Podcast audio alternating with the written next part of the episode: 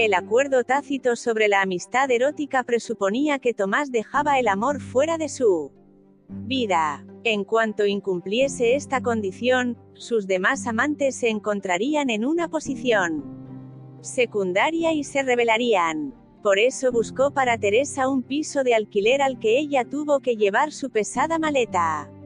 Quería velar por ella, defenderla, disfrutar de su presencia, pero no sentía necesidad de cambiar su estilo de vida. Por eso no quería que se supiera que Teresa dormía en su casa.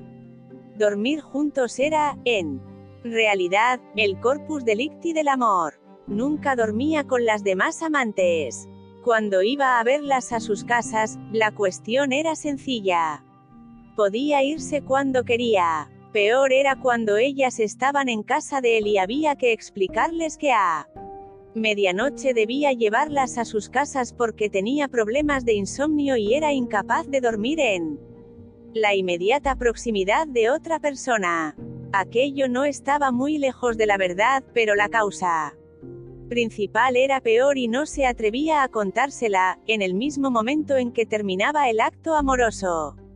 Sentía un deseo insuperable de quedarse solo, despertarse se limpiaba los dientes en el cuarto de baño y la intimidad del desayuno para dos no le atraía.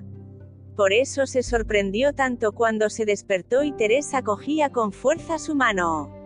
La miraba y no podía entender qué había pasado.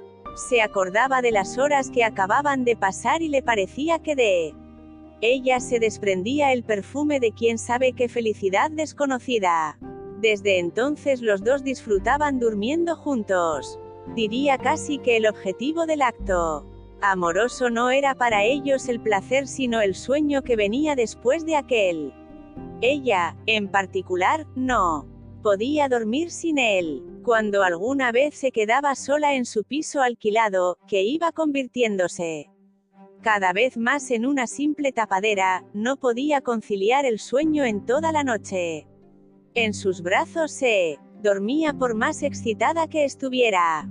Él le susurraba al oído historias que inventaba para ella, cosas sin sentido, palabras que repetía monótonamente, consoladoras o chistosas.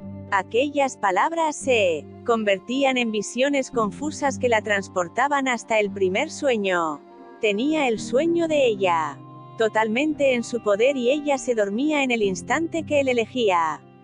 Cuando dormían, se aferraba a él como la primera noche, se cogía con fuerza de su muñeca, de su dedo, de su tobillo. Si quería alejarse sin despertarla, debía utilizar algún truco.